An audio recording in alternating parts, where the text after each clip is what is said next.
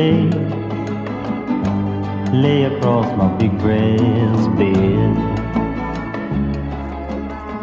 Estamos em direto no Facebook, não é? Já estás a ver? Dá quase vontade de dizer aleluia, aleluia, mas se calhar não vamos dizer isso, não é? Não vamos misturar as coisas. Vamos até, nós, somos um, nós somos um podcast laico, não é? pouco dados a tendências religiosas, não é? E pode haver eh, um, al- um ou outro de nós que esteja mais adepto de outras, outras práticas.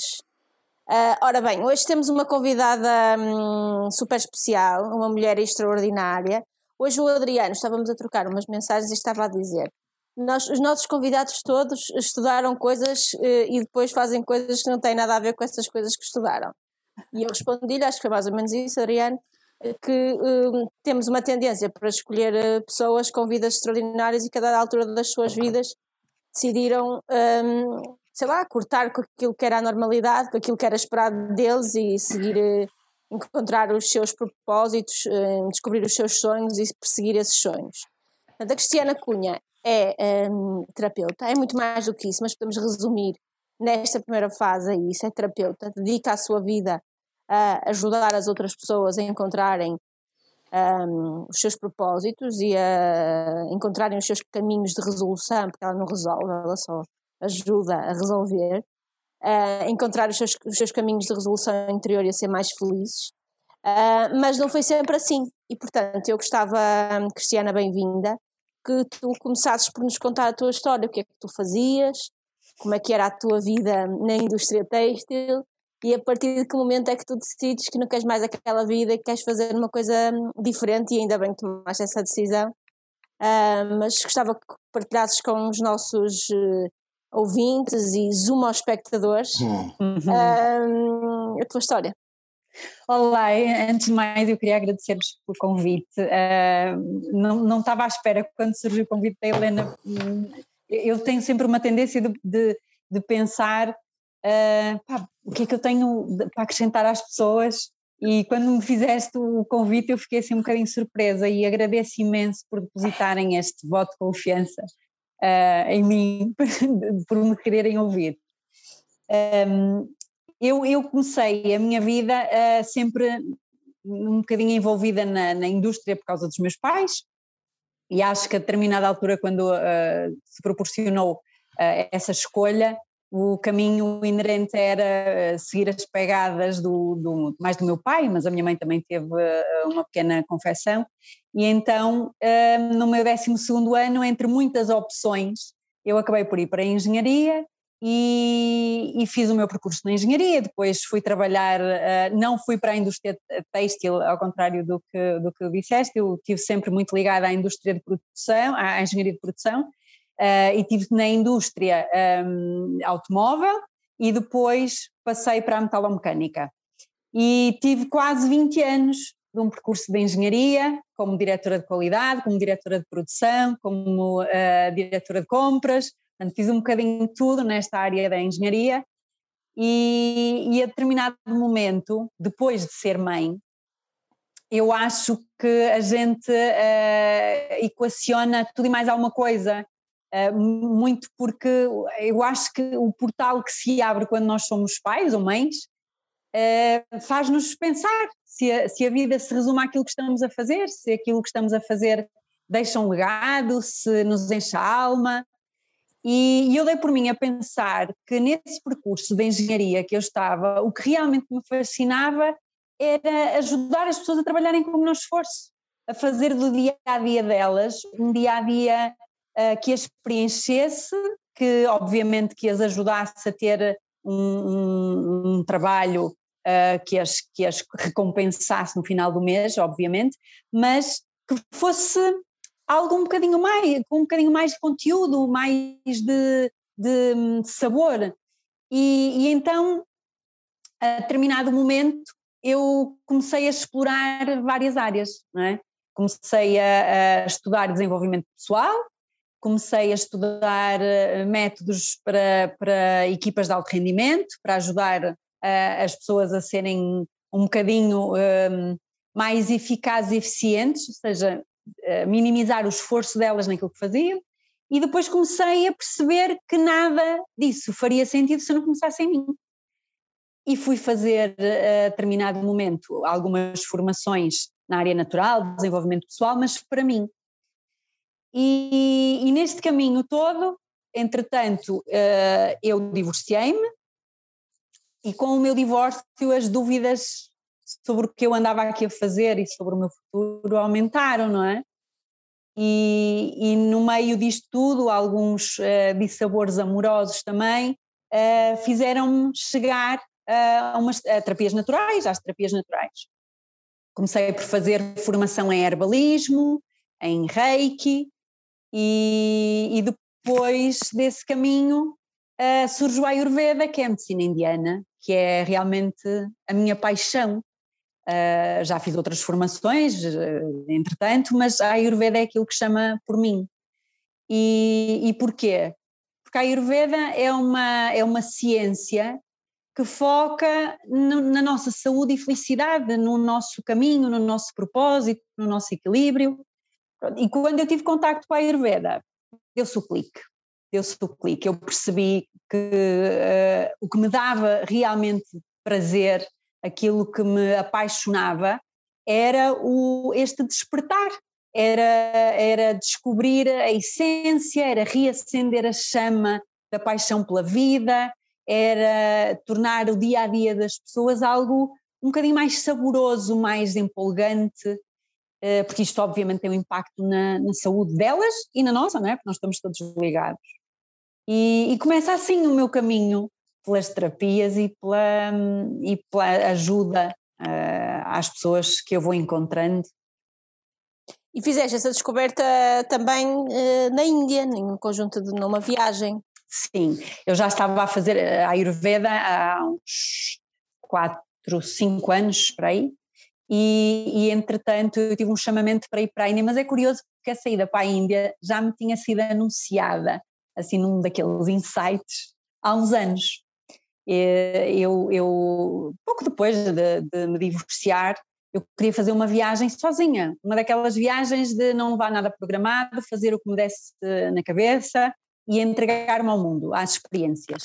E, e, uma das formadoras uh, que eu tive uh, nessa altura disse-me que seria muito arriscado, porque ir para a Índia sozinha, que uh, era perigoso, que se calhar o que eu ia lá buscar podia buscar aqui, e nessa fase da minha vida em que eu ainda era permeável à opinião alheia, eu acabei por não ir. Desisti da viagem e não fui. E, entretanto, quando retomei uh, o contacto com a filosofia indiana, é? quando estava a estudar a Ayurveda, uh, esse chamamento voltou a, a, falar e eu acabei por ir em uh, novembro de 2019 fui lá passar uma temporada, eu marquei uma viagem, quis ir sozinha, não sabia muito bem o que, o que é que eu ia fazer, porque eu tinha mandado alguns e-mails para, para escolas da Ayurveda para, para tentar fazer lá a formação, mas ninguém me respondeu até aos últimos dias antes de eu viajar. E foi um teste, foi um teste para mim, o não saber para onde ia, não saber o que é que ia fazer, e dias antes, inclusive, várias pessoas à minha volta uh, me foram trazendo obstáculos. Inclusive, é uma das minhas melhores amigas, um, dois dias antes de eu viajar, um, teve uma atitude comigo assim que estranhei, uh, de me encostar à parede, de me exigir compromisso com algumas coisas que nós estávamos a fazer, e eu percebi nesse momento que era mesmo para eu ir à Índia porque havia um resgate para fazer. E, Olha, um, e se, tu, se tivesses que definir, um, não, é, não, é, não é fácil, aquilo que eu, aquilo que eu sinto na, no tipo de, de terapia que tu fazes é que ela é, é completa, não é? Que, é? que trabalha muito aquilo que poderíamos designar como uma autoconsciência, mas muito, muito global.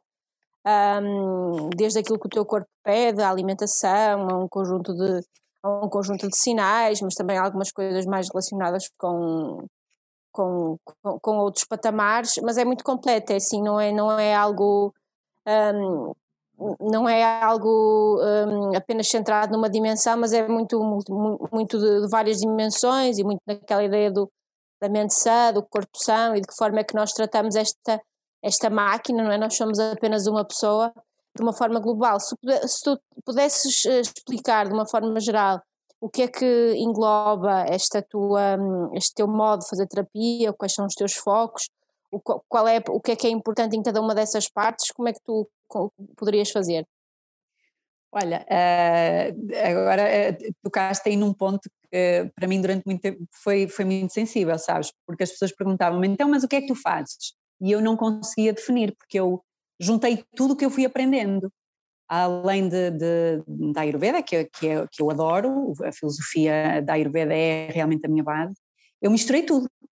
E depois, entretanto, fui descobrindo que além de ter misturado tudo o que eu aprendi aqui, eu ainda uso algumas ferramentas que eu não sabia há uns tempos explicar de onde vinham. E então, na Índia, um dos professores que eu tive, ele disse, mas a tua sabedoria vem da alma, é uma coisa que vem contigo. E, e eu hoje digo às pessoas, eu uso sabedoria. E o que é que é sabedoria? É o conhecimento que eu fui adquirindo, que eu aqui dentro transformei, né? fiz um processo alquímico com todo esse conhecimento que eu fui adquirindo e uso tudo o que eu acho que é necessário para equilibrar a pessoa nas, nas suas quatro dimensões. Nós somos feitos de corpo físico, cinco sentidos, uma mente e uma alma. Enquanto estamos vivos, obviamente. Quando estamos mortos, uh, a alma e a mente e os cinco sentidos não existem, somos só um corpo. E então, dependendo do que nós estamos a trabalhar e em que dimensão estamos a trabalhar, eu uso psicoterapia, eu uso herbalismo, eu uso aromaterapia, eu uso meditação, eh, eu uso cristaloterapia, eu uso marmaterapia, é um conjunto de, de, de terapias, de, de, de uh, ferramentas que me foram uh, transmitidas, algumas delas que eu desenvolvi com a minha sensibilidade também, e, e uso mediante aquilo que a pessoa que está à minha frente necessita. Todas as pessoas chegam ao pé de mim uh, com questões distintas, uh, podem até parecer iguais, mas não são, nós não somos todos iguais, com formas de lidar com a situação distintas, com comportamentos distintos, com experiências de vida distintas, e portanto eu misturo aqui uma série de ferramentas uh, que me permitem tocar a pessoa, entrar numa ressonância com ela e ajudá-la a descobrir o, o, o que está ali a, a, bloquear o seu brilho, a sua essência, o seu propósito.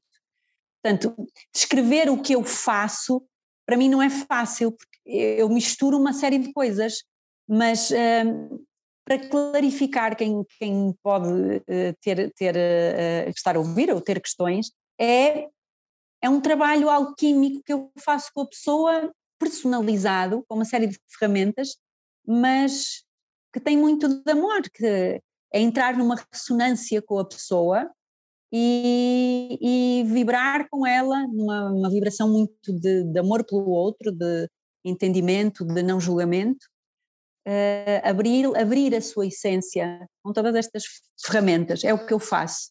Eu tento abrir a essência. Olha, hum, eu sei que é uma pergunta difícil, um, já te aconteceu uh, aparecerem pessoas com as quais tu não consegues conectar-te, que não, não consegues uh, não consegues fazer nada com elas? Já. Há pessoas que procuram, que, que me procuram, mas que eh, nós sentimos que não querem ser ajudadas, sabes? Assim, genuinamente não querem. É, é, nós às vezes temos que tomar consciência de que há pessoas que são que ficam confortáveis num estado de infelicidade e essas pessoas energeticamente estão fechadas. Não vale a pena. Enquanto não se criar ali uma brecha, eh, nós não conseguimos fazer nada com elas. E, e, já me aconteceu mais do que uma vez dizer à pessoa que ela não está no momento de, de mudar. Não, não é o momento. Uh, se ela não quer, ninguém vai fazer nada. Tu podes, inclusive, uh, aconselhá-la a fazer consultas mas não estás a ser honesto nem contigo nem com ela porque a pessoa não, não está no momento, não está.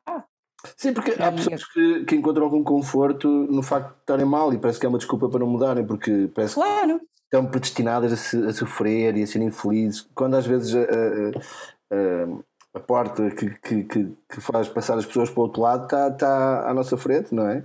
Verdade, verdade. Mas é, sabes, Adriano, é, também é cultural não é? Muitos de nós somos educados na religião católica e a religião católica tem muito essa, eh, essa cultura de viver no sofrimento, com a punição, com o castigo, nós vivemos para sofrer e muita gente, apesar de achar que não, tem essa, essa crença enraizada e, portanto, fica algo confortável com o sofrimento e depois acaba por ser uma desculpa para não mudar. É, é, é uma forma fácil de justificar a, a fuga da dor da mudança, porque mudar dói. Tu, tu, como dói. Tu, tu, começaste por procurar a, a, a, terapia alternativa para depois te dedicares a ela profissionalmente ou foi ao contrário? Estudaste terapias alternativas para depois exerceres? Como, como é que foi esse processo? Não, eu comecei por usar em mim eu passei uma fase, eu, eu queria muito uh, encontrar aqui algum sentido, uh, eu acho que queria muito reapaixonar-me pelo meu trabalho, não sabia muito bem como, mas eu sabia que passava pelas pessoas. E depois, uh, já nesta procura, eu passei por um episódio, não é? Aqueles, aqueles planos de vida que falham, nomeadamente no plano emocional, e eu senti que precisava de de me encontrar, de alinhar aqui novamente os meus eixos. E comecei a fazer terapia. Eu recebi terapia durante anos, terapias naturais, e andei numa terapeuta há algum tempo, julgo que dois anos, até ela me sugerir que eu começasse a fazer formação para, para usar em mim e para aplicar nos outros. E, e eu nunca imaginei fazer disto a minha vida. Eu achava que ia conseguir levar estas ferramentas para o meu percurso profissional e durante algum tempo foi o que eu fiz, não é? Tentava usar estes conhecimentos no, na gestão de pessoas e, e, achava que ia ficar por aqui. E, ah, mas... desculpa, e porquê que a tua primeira abordagem, eh, eh, tu procuraste logo terapias alternativas eh, ou procuraste métodos mais convencionais de, de aconselhamento ou de, de...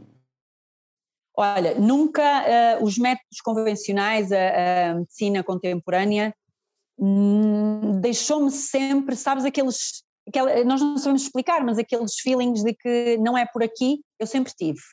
Eu nunca fui pessoa, por exemplo, de tomar medicação, nunca fui uh, pessoa de, de, correr para o médico quando, quando estava doente, eu sempre tive uh, muita afinidade com tudo que é natural. Uh, eu sempre me tentei equilibrar muito com a alimentação, com, com um ritmo de vida mais saudável, sempre fui muito assim.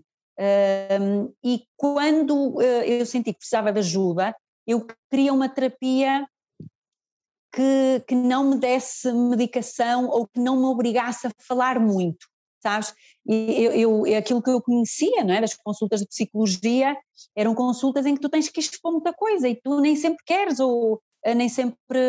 Eu era, era um bocadinho fechada na minha vida pessoal e não era muito por aí que eu sentia que tinha de ir. E então, quando me sugeriram fazer terapia de Reiki, que é uma terapia de reequilíbrio energético, eu fui estudar, não é? Mulher das ciências, não me entrega assim às coisas sem ir perceber o que é que me iam fazer. E então fui estudar um bocadinho, bateu na física quântica, que era uma área que eu já desde a faculdade uh, adorava, e, e fui experimentar. E logo na primeira sessão eu tive sensações que eu não conseguia explicar a ninguém. Eu chegava a casa e dizia, ah, como é que eu, como é que eu explico isto? Eu, eu venho das engenharias e agora eu tive estas sensações em determinados pontos, e isto é o quê? Ela só me pôs as mãos e eu tive catarses. Uh, e nos sete dias seguintes eu tinha reações. Uh, pá, isto pare, parece doido, mas eu aproximava-me da minha televisão cá em casa, ela ligava sozinha, só por eu me aproximar. Era uma coisa de loucos. E depois eu comecei a estudar mais e mais e mais e, e foi-me fascinando uh, tudo, tudo aquilo que não é muito vulgar na área da saúde chamou-me a atenção. Eu também sou uma pessoa de desafios, eu gosto de pesquisar, eu gosto de saber mais, tudo aquilo que não é revelado fascina-me.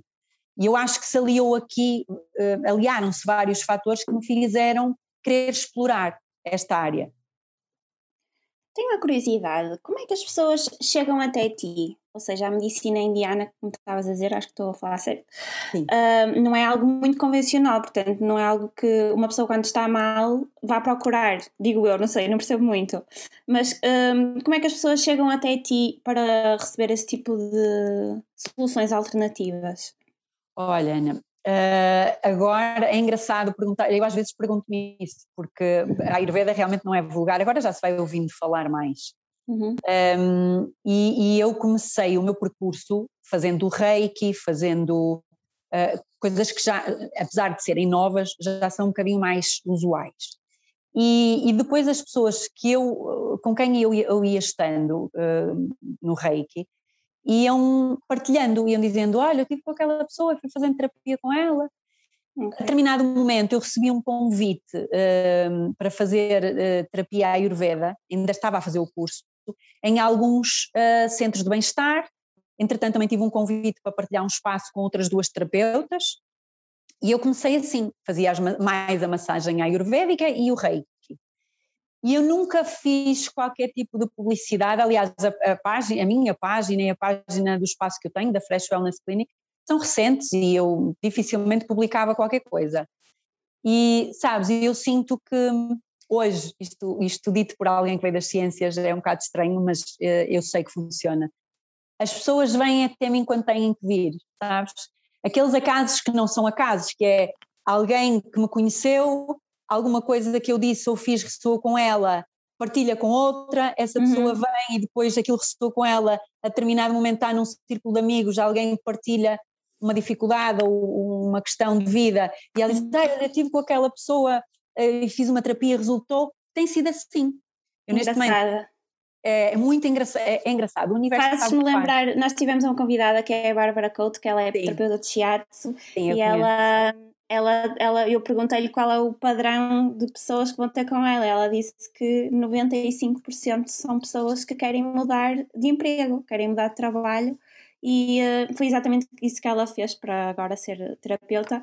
E que são esse, esse tipo de pessoas que a procuram. Eu achei Sim. super engraçado quando ela disse. É, é, porque as pessoas que nos surgem são pessoas.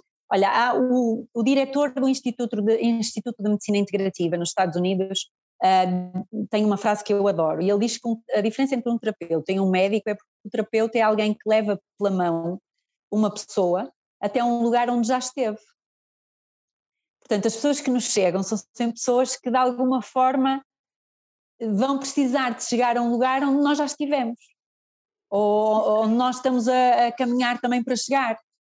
E eu sinto isso, todas as pessoas que me chegam uh, tocam aspectos que para mim que, que me são muito, muito sensíveis. É a questão uhum. profissional, é porque eu tive uma grande mudança de vida, e a questão sentimental, porque uh, eu hoje entendo que para mim é muito importante esta vibração de amor, principalmente amor próprio.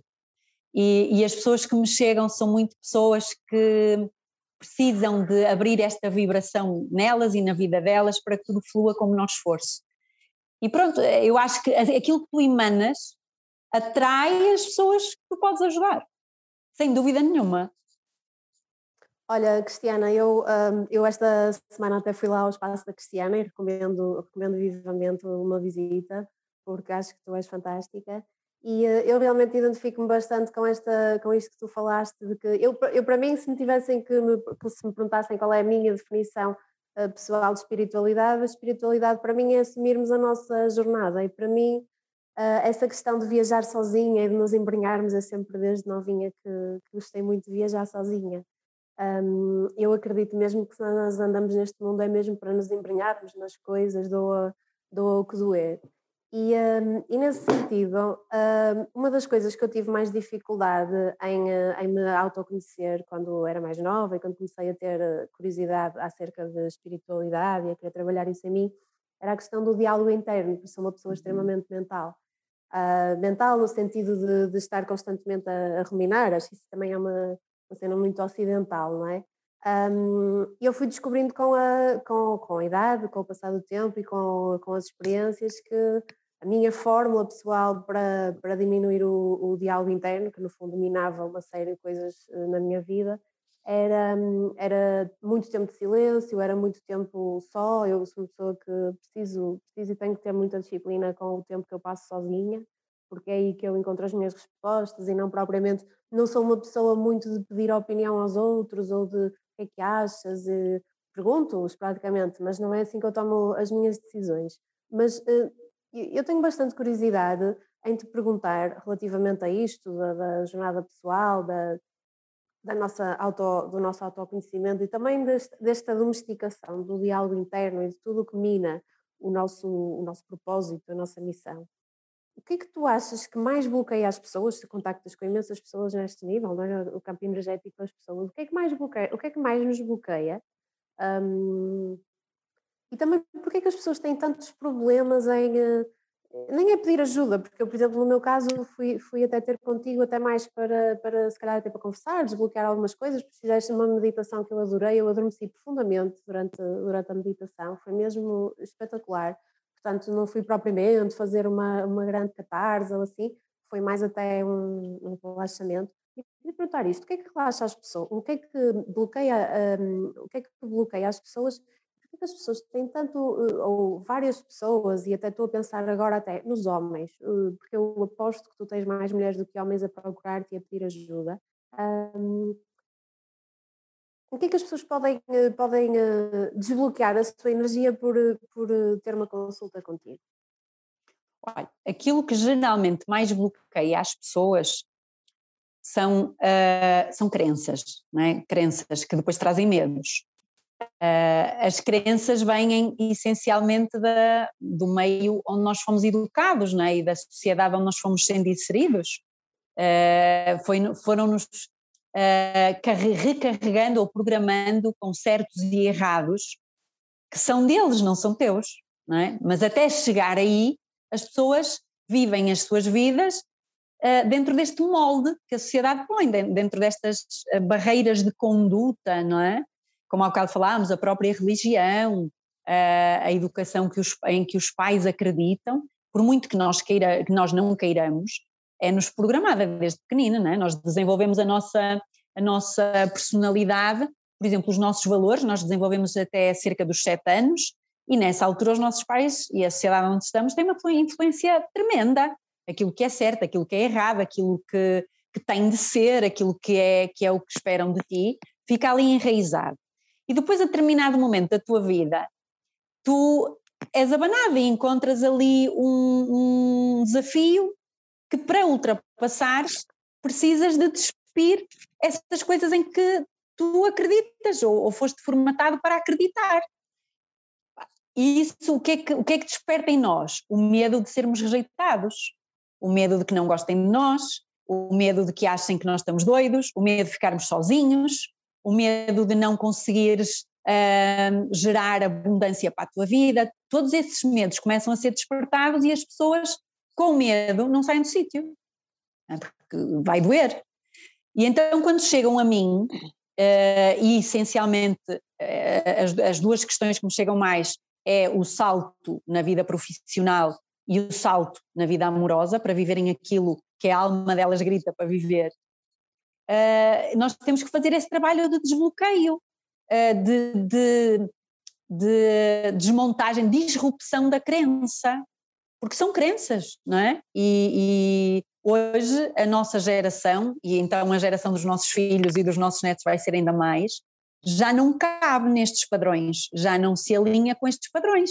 E é preciso nós tomarmos consciência de que eles já não nos servem, serviram um propósito de evolução durante algum tempo, de sobrevivência, mas neste momento nós já não somos esse tipo de seres, já não cabe em nós.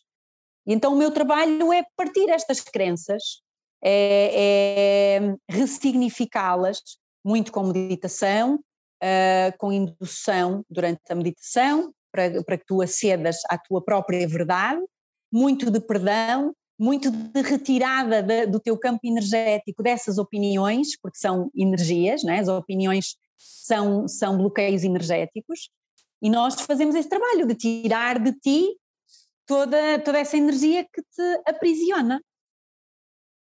Engraçado, oh, estás a falar, desculpa Helena, diz, diz, Cândida, diz tu, diz tu, diz tu. Estares a, estares a falar da, da questão das opiniões, porque eu acho que é muito, porque a mim perguntam-me também muitas vezes uh, na questão da mudança de vida, porque eu era, eu era licenciada em inglês e alemão, era tradutora e era professora e intérprete, E depois, aos 35 anos, é que fui estudar costura e moda, que era o que eu gostava. Não é que não gostasse do que eu fazia antes, mas que era o que eu realmente ambicionava na vida. E muitas pessoas fazem-me perguntas sobre isto e como é que tu decidiste e tu achas que eu devo fazer isso? E eu nunca digo a ninguém que se deve ou não mudar de vida, porque eu até acho que muitas das pessoas que até me perguntam se, eu até dissesse a verdade, eu até achava que se calhar não. Pois. Se calhar é uma coisa tão complicada que nem era, nem era algo que eu aconselharia assim eh, de ânimo leve. Mas, na verdade, eh, o que eu digo sempre, e é a minha experiência, quando eu mudei de, quando eu mudei de profissão, para mim foi uma, uma, uma decisão mesmo muito, muito difícil de tomar. Eh, e eu lembro-me que na altura consultei o meu corpo, consultei como é que o meu corpo se sentia, o meu corpo, a minha alma, os meus, no fundo, a minha intuição, como é que eu me sentia quando eu me imaginava a ficar e como é que eu me sentia quando me imaginava a sair.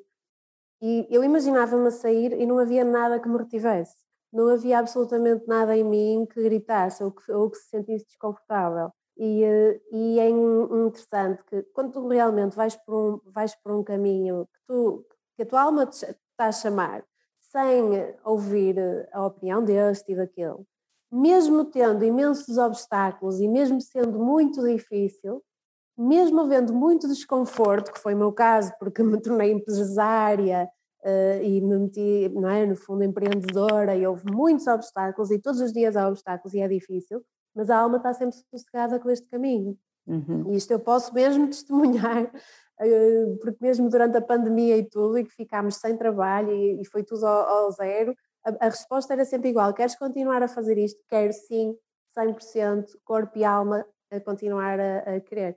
E, e, realmente é a única coisa que eu posso dizer às pessoas que estão a pensar neste momento em mudar de vida ou tomar uma decisão dessas.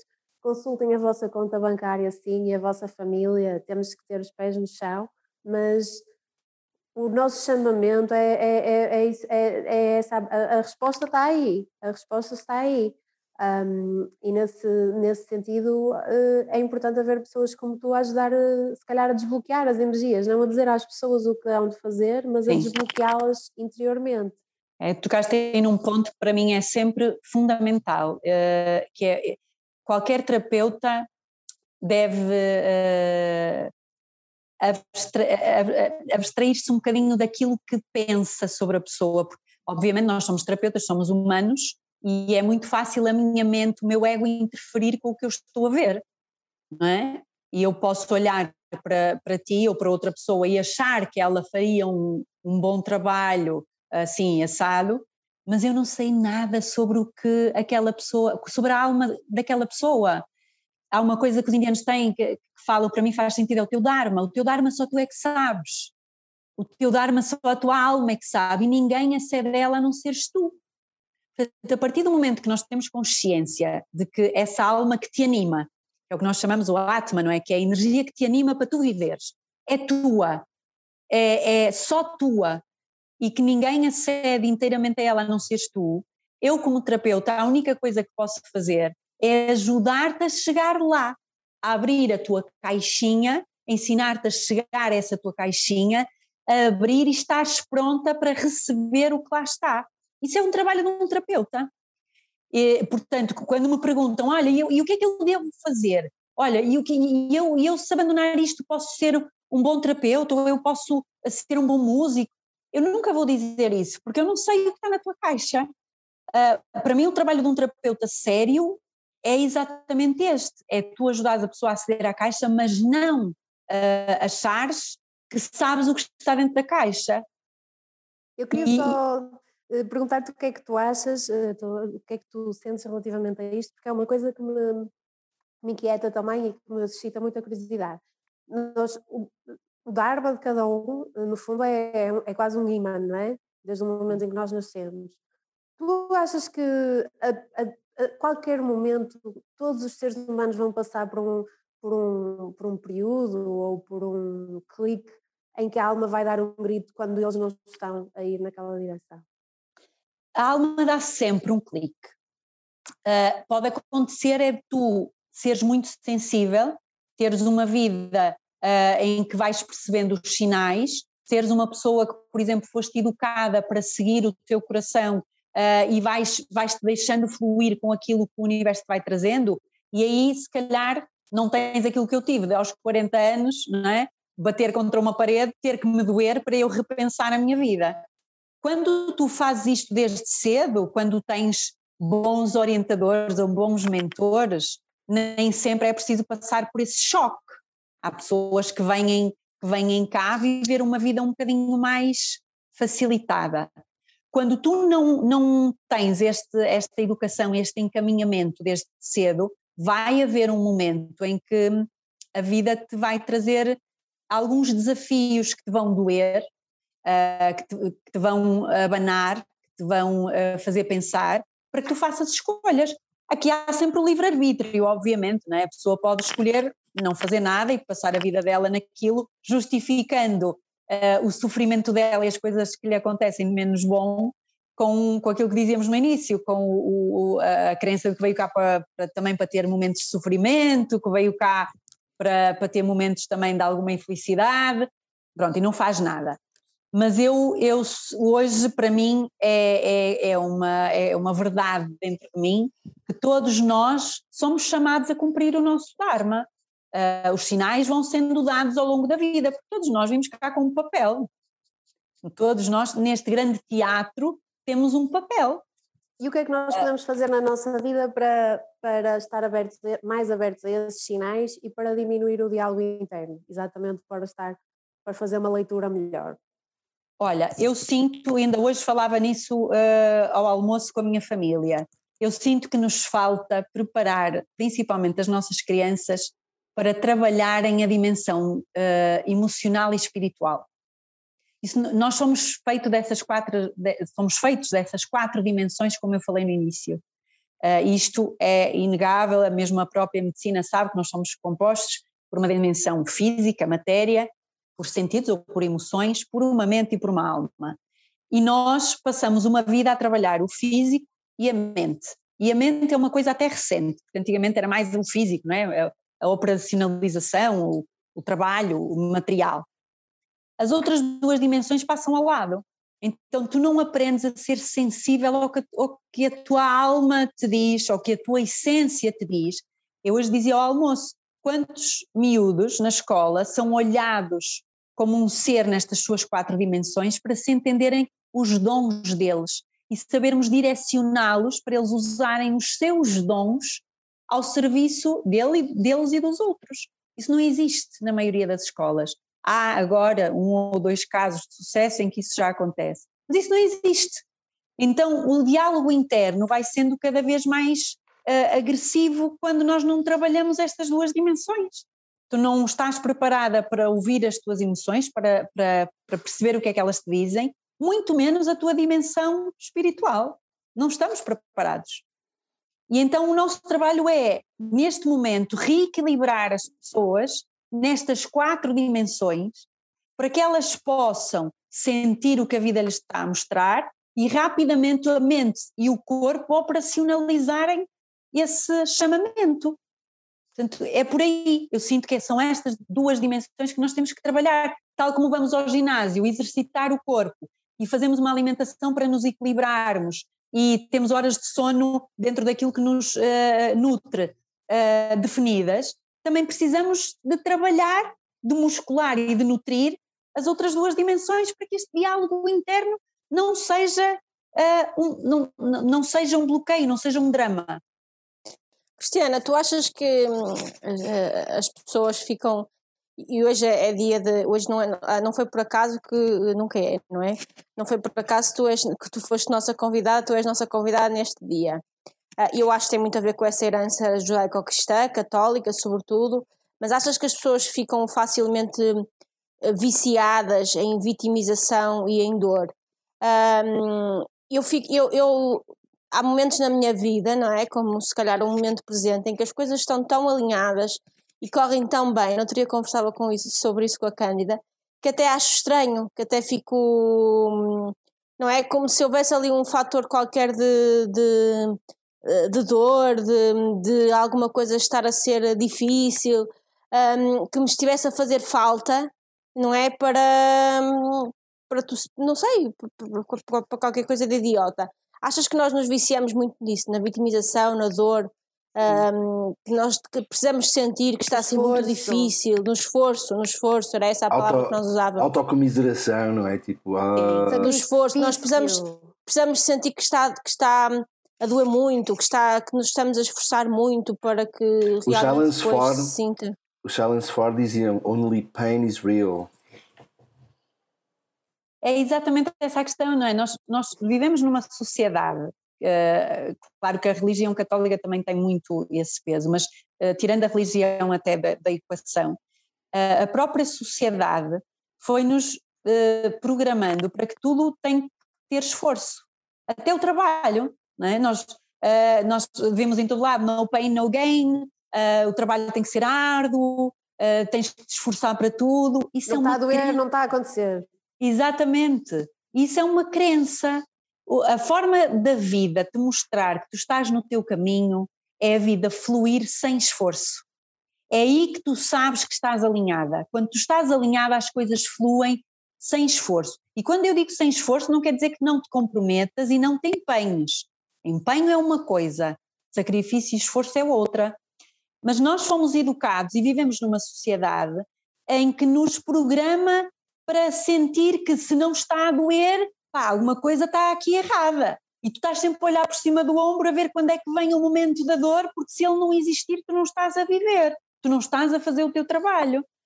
Portanto, e, e, o que é que acontece? Inclusive é a tua mente, que é o teu mecanismo de sobrevivência que te foi dado para tu poderes sobreviver há, há milhares, há milhões de anos atrás, ela hum, ela desperta em ti aquele instinto de sobrevivência que produz adrenalina e que vicia, não é? Quando tu estás numa situação de muito um, de muita tensão, de desconhecido, tu produzes adrenalina e há pessoas que se viciam nisso.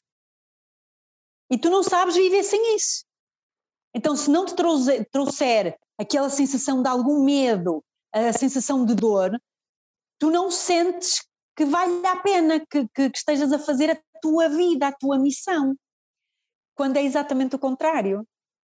Uh, a vida uh, traz-te uh, abundância, prosperidade, sem esforço, quando estás alinhada. Tudo acontece, e aliás, nós temos partilhado um bocadinho isso quando, quando falamos as duas. Quando nós começamos a trabalhar em nós e a alinhar as quatro dimensões, parece que as coisas acontecem sem tu teres que fazer nada. Tu atrais a ti aquilo que é para ti. Isto é a lei da ressonância, é, uma, é a lei da atração, é, são, coisas, são leis físicas, não é? Já Einstein estudava, que Planck estudava, uh, os grandes mentores da física quântica sempre disseram isto por parábolas, não é? Mas é, é cientificamente comprovado que tu atrais aquilo que está em ressonância com a tua vibração. Se tu passas a acreditar que sem dor nada se conquista, a vida vai-te trazer dor atrás de dor, atrás de dor, para tu achares que estás a, a fazer um trabalho que vale a pena.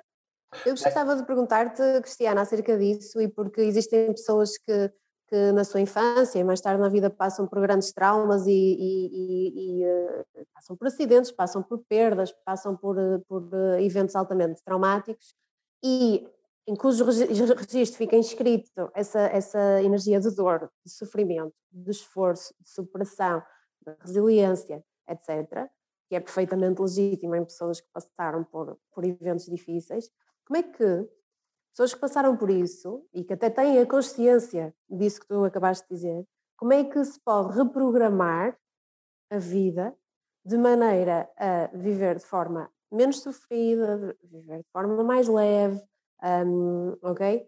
Uh, eu gostava, porque provavelmente há pessoas que estão a ver e que depois irão ouvir o podcast e que é um nível mental, porque são coisas diferentes, não é? Nós ouvirmos isso, a um nível mental, o, o cérebro compreende isso, que, que, que hum. as coisas não têm que ser tão pesadas, que não têm que ser tão custosas, mas depois é muito mais difícil na vida normal e espiritualmente e emocionalmente reprogramar quando o hábito já é sofrer, estar sempre ali a esgadanhar-se todo para conseguir qualquer coisa, não é?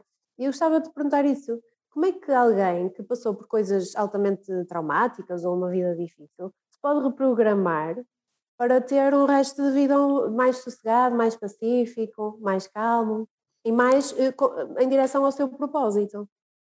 Olha, uh, eu uso muitas ferramentas e, e, muitas delas passam por tu entenderes a lei do karma. O que é, que é o karma? Não é mais do que a lei da ação-reação. Uh, tudo o que tu atrás tem um propósito de aprendizagem para a tua evolução. Tudo, desde pequenina. Se tu sofreste, é porque aquilo de alguma forma é importante para a tua evolução. Nem que seja para tu ganhares sabedoria para ajudares outro ser a passar com menos esforço pela mesma situação. Uh, a minha história de vida é uma história de vida também difícil, tive muitos momentos de dor, e eu uh, sempre olhei para esses episódios. Eu lembro perfeitamente do primeiro episódio, que foi com, a, com o cancro da minha mãe, eu olhar para aquilo e dizer assim: as pessoas precisam de saber como passar por isto, como uh, aceitar estes episódios de uma forma construtiva. Então eu em terapia ajudo a ressignificar essas histórias, ajudo, ajudo a devolver gratidão a esses momentos de dor, porque foram elas que se calhar me aproximaram das pessoas certas da minha vida. É? Eu tenho muitos casos de pessoas que viveram histórias dificílimas na infância, que lhe provocaram muita dor e criaram muitos bloqueios e muitas, uh, muitos muros, e que depois, quando a gente desmonta em terapia, percebem que se não fosse aquilo, elas não tinham encontrado as pessoas que hoje são importantes na vida delas. Portanto, aquilo teve um propósito maior. Aquilo teve um propósito, inclusive, uh, de a fazer entender o que é que ela pode passar a outras pessoas que vai encontrando que estão a viver a mesma situação e ajudar a humanidade de uma forma global a, a viver com menos dor situações semelhantes. Nós todos, tudo o que nos acontece, tudo, transforma-se em aprendizagem para a evolução. E a nossa aprendizagem ela é sempre útil para o outro é assim que funciona. Nada do que me acontece, conhecimento nenhum que me chega é para cair em saco roto. Ele serve sempre um propósito maior, sempre.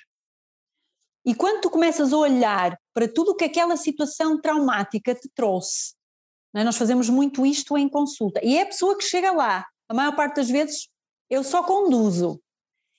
A pessoa começa a tomar consciência do que é que aquilo lhe trouxe, e quando tu olhas para a situação que provocou dor com um, uma sensação de gratidão, uh, uma sensação de, de crescimento, de evolução, tu desmontas os teus muros. É um trabalho, isto dito assim parece que se faz num clique, não é. É um trabalho doloroso e que exige, a maior parte das vezes, algum tempo. Mas ainda não encontrei ninguém que depois de ter desmontado estes episódios de dor, não ficasse um, com uma sensação de gratidão, uma vibração de gratidão por esses momentos. Não conheço ninguém ainda.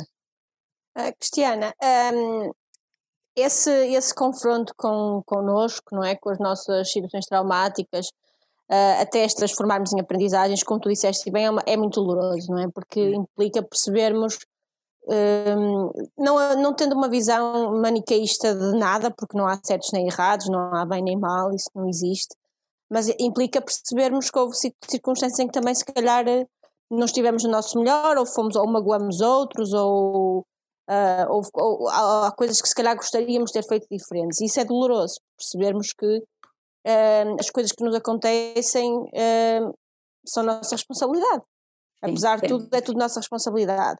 Um, portanto, nem toda a gente arrisca neste processo. Há pessoas que preferem, eu tenho algumas pessoas com quem converso que me dizem: Ah, eu quero que determinadas coisas estão ali arrumadas numa gavetinha e eu não quero tirá-las dessa gavetinha. Quais são assim, nós na outro dia conversamos sobre isso e eu achei muito interessante. Quais são assim as grandes manobras de distração, entre aspas, que as pessoas usam para, para fugir de, de, deste lidar com a dor, deste lidar com estas aprendizagens, deste lidar com estes traumas? Em que é que as pessoas de uma forma geral, se refugiam uh, e que muitas vezes, se calhar, não têm consciência de que se estão a refugiar. Olha, como eu te expliquei, nós na Ayurveda fomos classificando isso como mecanismos de distração da não mudança. Uh, e muita gente refugia-se no, no, trabalho, no sexo, no álcool, na comida e no desporto. Uh, isso para nós, tenho, quando a pessoa. Faço quase bingo nisso, eu faço quase um bingo. eu também. Então temos que falar. Portanto, quando tu, por exemplo, estás num momento em que começa a vir aquela dor, algum assunto que te vem ali à mente e tu de repente, ah, não vou fazer aqui um exercício que é para não pensar muito nisto, isso é sempre um sinal de alerta. Quer dizer que tu não estás a querer lidar com um episódio que é importante desbloquear para a tua evolução e, e refugias-te nesses mecanismos de distração, não é? Eu encontro uh, homens e mulheres que agora, por exemplo, no desporto e no sexo, ultimamente, é o que mais me aparece. É gente que quer compensar tudo com estes momentos, porque a, a, a libertação de hormonas de bem-estar nestas duas coisas é muito grande e faz-te sentir bem depois de as praticares, e então sentes esse. É como se fosse um, uma confirmação de que não era para teres acedido à tua gavetinha dos problemas. Na comida também acontece, não é? Comida emocional. Mas, mas eh, eu vejo mais gente que se refugia no desporto e no sexo porque a libertação dessas hormonas é maior e acaba por ser o prémiozinho para tu não, por tu não teres ido à tua gaveta lidar com a dor. Um, e então, esses mecanismos de distração nós, por exemplo, em terapia uh, desmontamos. Uh, há muita gente, eu tenho pacientes que correm uh, todos os dias, imenso, por exemplo, 10, 12 quilómetros. E eu em terapia, a maior parte das vezes, para essas pessoas, quando detecto esse mecanismo de distração, eu refaço a rotina dela e ela passa a fazer yoga e pilates. Ora, aquilo para uma pessoa que, que precisa desse mecanismo de distração, uh, não vai compensar, ela vai ter que lidar com essa dor. As pessoas têm, inclusive, sintomas de ressaca, como se estivessem a ressacar de um desmame, e, e, percebem nesse, nesse momento que isso era um mecanismo de distração delas, era o escape delas. Uh, como, como eu, eu, eu, eu, expliquei, julgo que falei contigo, Helena, nós somos bichos de não dor, não é? Qualquer bichinho foge da dor, faz parte da nossa condição de sobrevivência. Portanto, se eu sei que vou entrar ali num campo que me vai doer, eu vou fugir dele enquanto puder. Na consciência uh, que a generalidade das pessoas tem, é isto que acontece. Quando tu começas a evoluir um bocadinho e a perceber que sem fazer as cadeiras em atraso não concluis o curso, tu vais querer começar a limpar as cadeiras. Do o que doer, se tiver que estudar muito vai ter que ser, mas eu tenho que começar a limpar isto. E nesse momento uh, entregas-te à dor e vives a experiência sem esses mecanismos de, de distração. Mas uh, enquanto não chegas a esta tomada de consciência, uh, estes mecanismos vão-te vão -te aliciar, vão-te seduzir, vão-te criar uma nós, Nós não estamos a querer dizer que, que, que, que, não, é, não é ótimo fazer exercício físico e nem, não, não é ótimo... Pelo contrário, mas o facto é isso, é que, há, é que isso não pode ser uh, uma fuga, tem que ser algo que faz uh, parte de algo que é natural, de algo que é uma coisa como outra coisa qualquer que tu fazes no teu dia a dia e aquilo que muitas vezes não é que não é natural, é que as pessoas têm têm essas, hum, têm essas fugas uh, e é, é difícil lidar com isso. Portanto, Adriano, tem calma, relaxa, porque se calhar não estás a fugir. Só, é, é só alienação. Sim, é? aqui, aqui é preciso perceber se é uma compulsão, não é? Se é uma coisa desequilibrada. Eu, por exemplo, quando, é, quando me refiro a estas pessoas que fazem uh, exercício como mecanismo de distração, são pessoas que exageram, que são capazes de fazer duas ou três horas de exercício e não são atletas de alta competição. Estamos bem, Adriano. Estás bem, Adriano. Tu não fazes bingo, tu fazes exercício, Adriano. Ele faz exercício. Sério. Uh... Ele disse quase, ele disse quase, era essa que ele já fiz, já fiz muito exercício, por acaso, Bolas um, quando estava na tropa. Não conta para agora. Quando estavas na banda um bocado gordo. Na banda de Cabreiros fazia quilómetros a, a marchar atrás dos profissões. Ah. Fiz, fiz, muitas vezes a Semana Santa das precisões e corri, como já contei na semana passada, não foi? Bom, aproveito também, agora que estou aqui a Nosso falar. público. Uh, a Novais Lara, não sei se a Cristiana conhece, mas ela diz que és fantástica e que tens uma energia inexplicável. E oh, que linda. Manda um beijinho. Francisco José Mota Bernardo faz assim. Ficaste Chico! Sem... Beijinho, Chico! Uh, o Sérgio Ferreira diz que seria bom falar no chamamento que poucos entendem. Uh, falamos um bocadinho, não falamos? Sim, então pronto. Sérgio, falamos do chamamento. Uh, a Novaes Lara uh, responde a Sérgio Ferreira: uh, é o passa-palavra e o chamamento. Eu não percebi bem este diálogo, mas pronto, o passa-palavra e o chamamento parece que é uma coisa boa. O Sérgio Ferreira, tu, uh, ah, volta oh, aqui oh, a falar. Deixa-me só dizer uma. Oh, Adriano, deixa-me só dizer uma coisa a propósito de, uma, de algo que a Cristiana disse e que, que eu me identifico completamente. Um, eu já conhecia o trabalho da Cristiana há muito tempo, nós temos uma amiga comum. Uh, e essa amiga que me estava sempre a dizer que eu tinha que ir à Cristiana, e chegamos a marcar e depois não aconteceu, etc. E entretanto, um, entretanto aconteceu. E provavelmente aconteceu quando tinha que acontecer. E eu senti mesmo isso, que se calhar se tivesse acontecido noutra, noutra altura, não. Pronto, não era para ser, e portanto foi um bocadinho isso, mas é, é sempre um bocadinho assim. É uma amiga, tem uma amiga, eu entretanto já recomendei a várias pessoas, Uh, mas, mas foi, um bocadinho, foi um bocadinho mágico. O nosso primeiro, o nosso, a nossa primeira interação com a Cristiana foi um bocadinho mágico. Foi. Foi? Logo nessa altura, essa amiga comum disse-me que eu devia fazer isso e eu não fui logo. Portanto, uhum. havia um momento para fazer isso e depois a pessoa pensa, ah, se calhar tinha sido diferente. Pá, não sei se tinha ou não, mas uh, foi quando teve que ser, porque uh, foi quando teve que ser. Há um momento sempre, há um momento sempre. Aliás, eu, eu sei e tenho para mim, uh, à medida que vou estudando mais, mais me apercebo disso. Uh, quando não é para ser, o universo não nos faz perder tempo. Não acontece, pura e simplesmente. Não há, está, não quase, está quase na altura da história de Adriano, a esse propósito. Mas vamos continuar aqui com as mensagens do público. Sérgio Ferreira diz: tocou na ferida e no problema da sociedade, que são as crenças. Uh, muito bom, diz o Sérgio Ferreira. João Manuel Pinto diz uma coisa muito acertada que é Adriano, estás. Sim, é o teu irmão. Diz Adriano, estás muito bonitão. Obrigado. Parvo, a mim não. Uh, vais lá, diz bem verdade, eu não sei a que propósito, mas obrigado.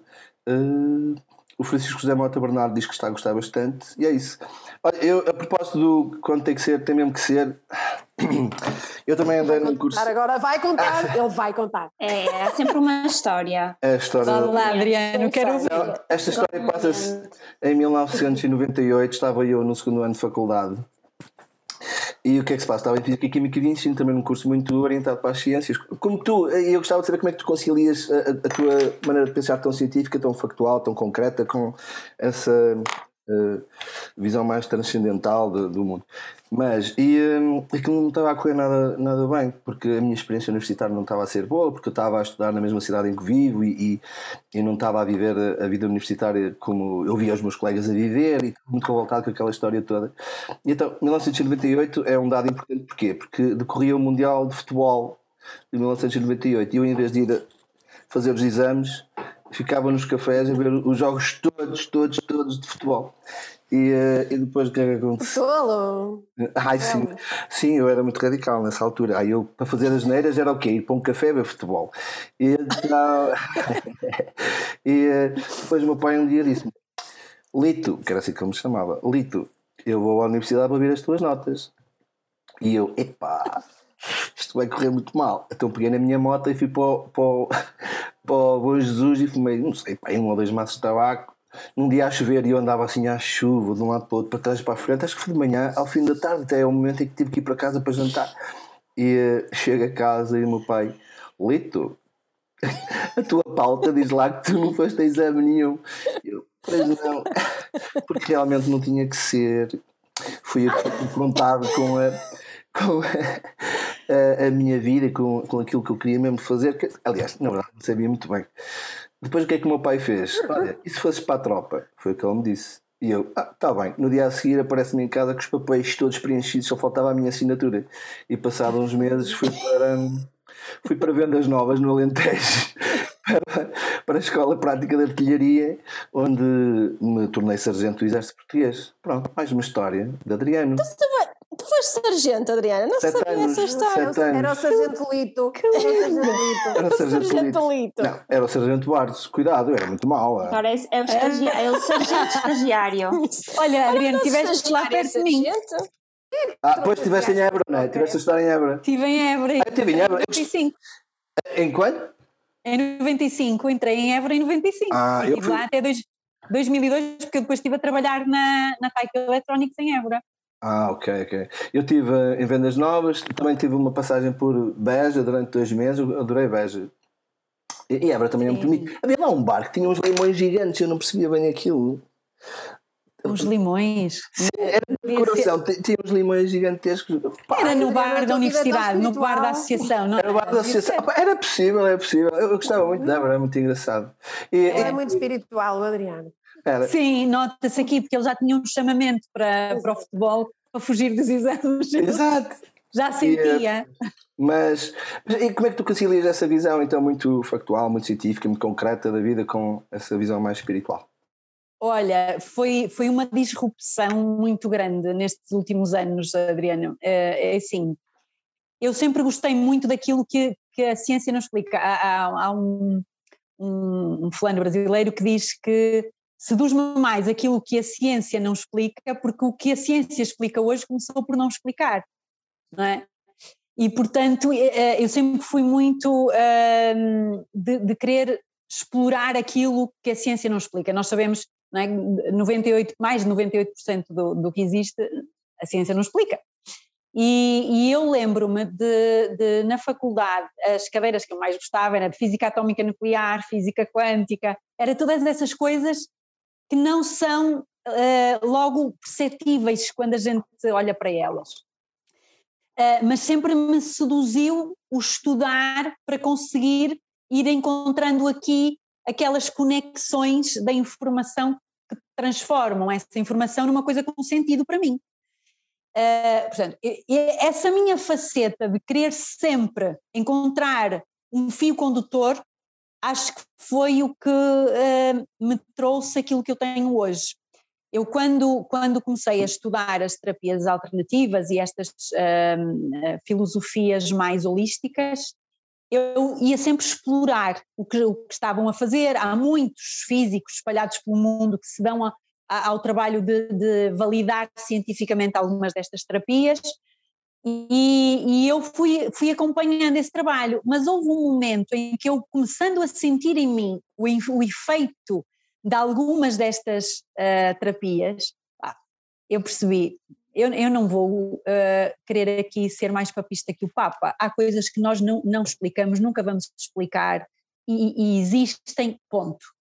É como a, a, história de a ciência não explica porque é que eu me apaixono por A e não me apaixono por B, mas eu apaixono-me não é? Então há coisas que nós na nossa vida nunca vamos explicar, nunca vamos conseguir explicar. Nós somos seres que funcionamos a quatro dimensões e há no mínimo 22. Portanto, tenho que me limitar àquilo que, que eu sou. E não é por isso que eu ponho em causa que as coisas existem. Eu, como uma pessoa das ciências, sou a primeira a, a ter que perceber que há uma grande parte das coisas à minha volta que eu não vou saber explicar, mas que existem. E ter a mente aberta é, é, é algo que os cientistas deviam ter mais do que ninguém. É? Mas muitos grandes cientistas assumem isso. E assumem isso, com aliás. Maravilhamento, com maravilhamento e com humildade. Claro, eu tive numa palestra com o Dr. Luís Portela da, da Fundação Bial, que é um, é um ser absolutamente extraordinário, e, e, um dos investigadores que estava na plateia disse: Nós não vamos uh, querer aqui enganar ninguém, a maior parte das vezes nós temos insights que depois vamos validar em laboratório para trazer cura. Nós temos insights, de onde, de onde vêm esses insights nós não sabemos explicar. Né? E tudo no mundo, as, as grandes uh, teorias e leis da física que hoje temos, começaram por alguém que foi louco o suficiente para abrir a mente e deixar-se conduzir pelos seus insights, e depois alguns conseguiu validar cientificamente, outros não, mas sabemos que, que existem, que, que, que, acontecem. Negar isto, eu acho que é, é ignorância, desculpem-me, mas eu, eu sinto isto. Negar as coisas só porque não as conseguimos explicar é ignorância.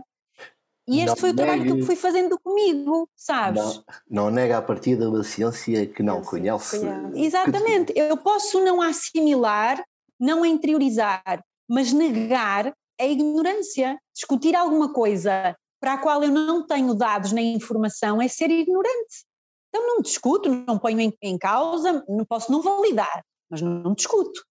E eu, aquilo que no início não ia fazendo sentido para mim, eu fiz o trabalho de ir pesquisando, ir estudando, e comecei a sentir em mim as minhas verdades. Havia coisas que me faziam sentido, ponto. Havia coisas que não me faziam sentido, ponto. Pronto, Olha. e entretanto fui crescendo assim, com esta abrangência, com esta consciência um bocadinho mais elevada e, e maior, uh, que me faz acreditar que nós somos, uh, ou melhor, nós conhecemos muito pouquinho daquilo que somos, muito pouquinho, mas se tivermos a mente aberta, vamos nos aproximando mais.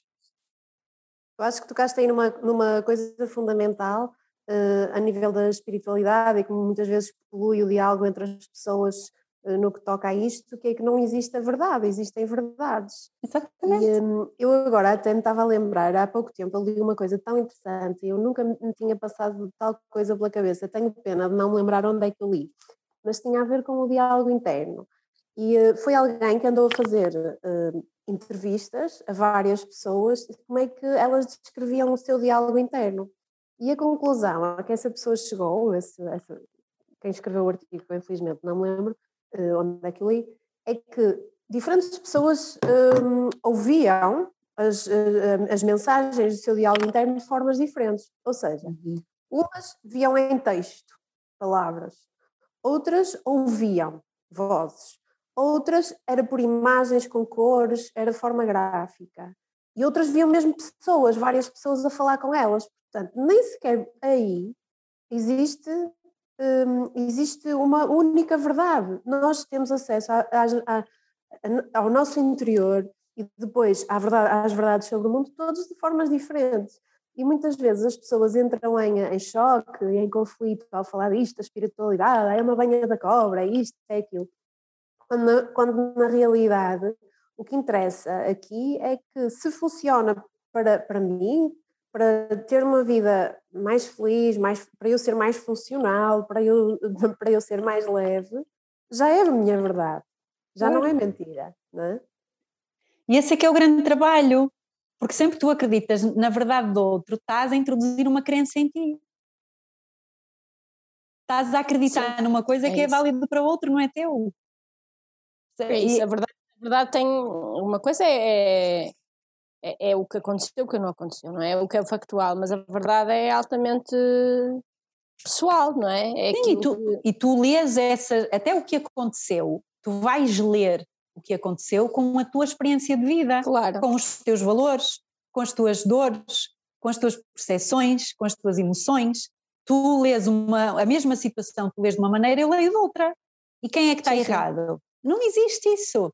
E nós Existem duas... criamos muitas narrativas, não é? Nós criamos narrativas acerca até do nosso próprio passado, que são baseadas na, na verdade, mas não deixam de ser uma leitura. Parcial. Exatamente, são uma leitura e tu, tu, à medida que vais fazendo trabalho em ti, se calhar olhas para a situação e hoje lês de uma maneira diferente da que leste na altura, não é? Porque é a tua mente que está a ler e a mente é programável.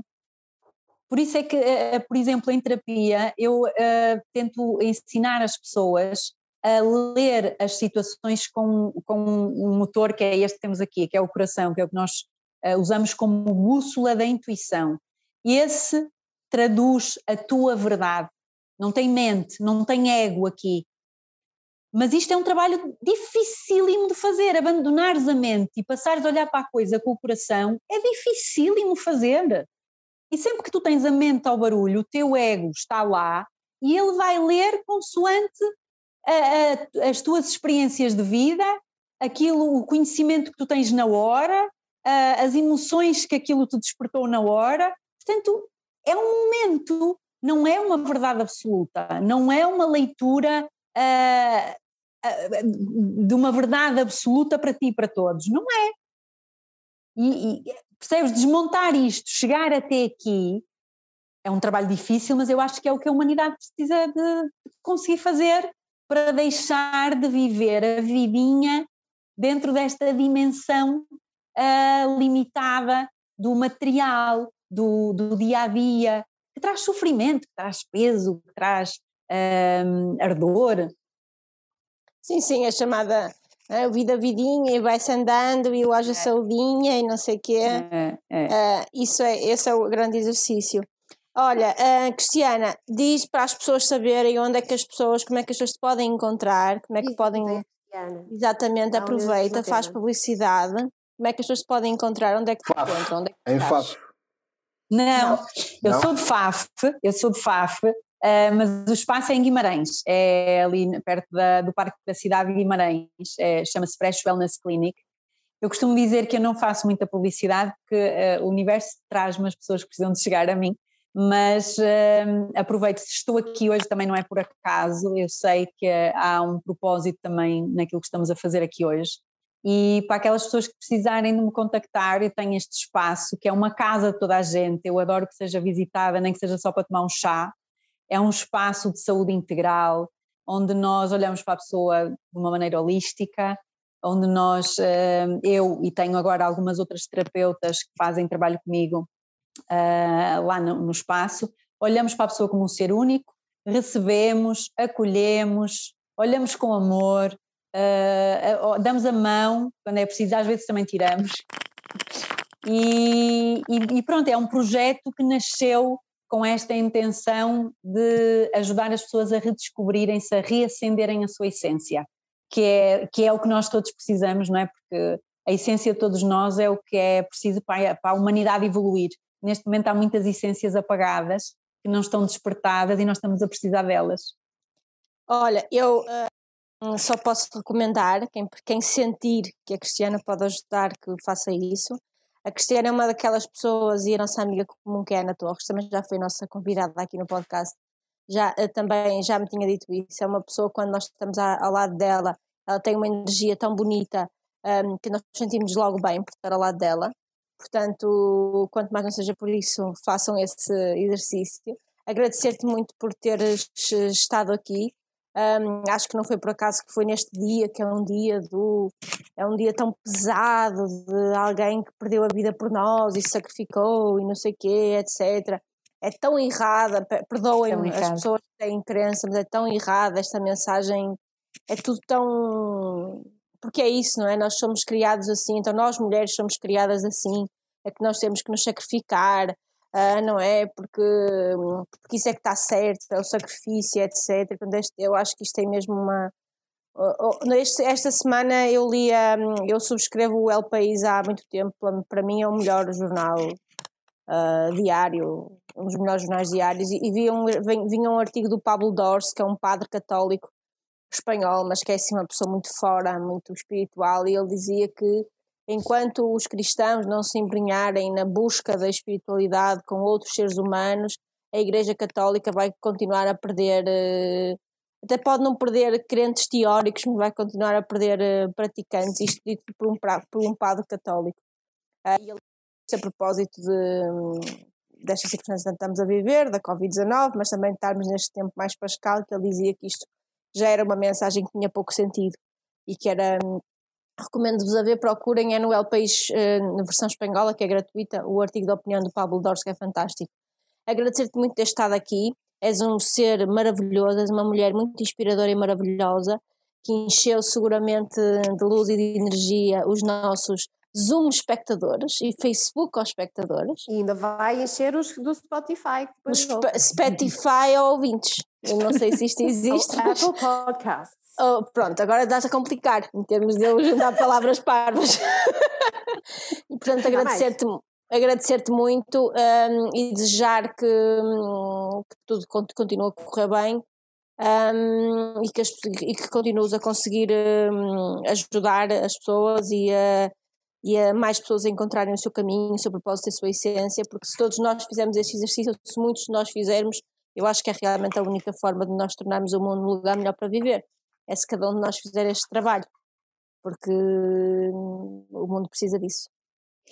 Verdade. É, Deixa-me dizer-te, para mim, hoje, o dia de hoje eh, não tem esse peso já há muitos anos, é um dia de renascimento, é um dia que simboliza uma transformação e é assim que eu o encaro. Eu adoro a Páscoa porque acho que é mesmo o ressurgir de uma, de uma fênix, é um, é um marco na, nas pessoas que estão a fazer a sua transformação. E, e é assim que, que eu gostaria que as pessoas passassem a entender esta mensagem. eu, eu tenho um carinho muito especial por eh, Jesus, não por causa da religião, que acho que é uma vibração de muito amor, portanto não, não cola nada com aquilo que faço. E hum, agradecer a ti, porque eh, efetivamente o universo traz-me pessoas lindas, lindas, que eu, por quem me apaixono, eh, eu, eu tenho mesmo muito amor por toda a gente que, que eu vou encontrando, é um amor imenso. E hum, vocês foram dessas pessoas, pelo menos as duas pessoas que eu já encontrei, a Cândida e a Helena, os outros dois espero receber em breve, a Ana e o Adriano, uh, e, e, realmente uh, agradecer-vos este, este, momento no dia de hoje, que é um dia de renascimento, é o dia que nós podemos partilhar esta mensagem de transformação para que as pessoas se redescubram, se apaixonem por elas mesmas, deem sentido à vida delas, porque nós todos vamos ganhar. Agradeço-vos imenso terem permitido passar esta mensagem no, no dia de hoje. Uh, e vou-vos tirar uma mensagem para, para, o vosso programa, com umas cartas que eu, com quem eu brinco, e diz: Ah, que engraçado! A mensagem para o que vocês fazem. Não, não se consegue. Agora, agora. Ah, deixa ver. Mas vais ter que ler. É um anjinho. Diz, ah. Respeito, é um anjinho que diz respeito. E a cartinha é amarela, que eu adoro, é, é o, é o fogo. Ainda dá tempo de eu vos ler dá, a mensagem? Dá, dá, dá, força. Deixa ver aqui a página. Os nossos compromissos publicitários podem esperar. Podem esperar. Pronto. R-E-S-P-A-C-T. Respect. Aqui, aqui ainda por cima está a ficar escuro. Deixa eu ver aqui. Respeito, está aqui. Página, ai, página 60. O 6 é o número da, do cuidado. Então vou-vos ler o que é que a mensagem para o que vocês estão a fazer diz. 60 diz: Para antes de pensar, agir ou sentir. Observa-te e sente. Antes de entrares no teu jardim, tens de abrir os teus sentidos e ver o que queres, o que sentes, o que cheiras, qual é a tua voz, o teu tato, o que vêem os teus olhos. Depois, Segue o teu caminho com um passo firme, não pises as formigas, nem deixes que te pisem a ti. Aprenda a respeitar-te e a vida na sua totalidade respeitar-te-á. Pronto, é o que vocês estão a ajudar as pessoas a fazerem. Adriano, bota lá isso em grelha para fazermos a foto. Homem. Já está, sabes? Não está em grelha. Não. Eu sou esta... Como não está em grelha? Você é que não está em grelha. Eu não, grelha. estamos em grelha, desculpa lá, tu é que. Só se isto demora a. Oh, Já fizeste a foto, Adriana? Um Vou fazer. Desculpa. Pois eu? aqui, sabes que eu não liguei a luz. Espera aí, deixa ver se Ora aqui... liga, que ela é tão gira para aparecer. Espera aí, deixa-me ligar aqui a luzinha. Olhem, aproveito só para dizer neste meio tempo que o espaço da, da Cristiana é super bonito. Eu é sou muito oh, sensível, eu até comentei isso com ela. Eu, eu gosto muito, pronto, sou muito sensível à iluminação e à decoração e eu adorei o teu espaço, achei lindo mesmo. Oh, Adriana, bota a foto. Ah, peraí, ah, pá, ai, agora, agora é que é. Agora é que é? Agora é que é. Pronto, malta. Quarta-feira, não se esqueçam, fica disponível no Spotify. Ouçam. E amanhã. E, amanhã e terminamos às 20h20. E, amanhã, amanhã abrem as esplanadas. Amanhã abrem as esplanadas. Tchau, Cristiano, obrigado. Obrigada, Tchau, obrigada. Foi um prazer, um beijinho muito grande para vocês. Obrigada. Obrigada.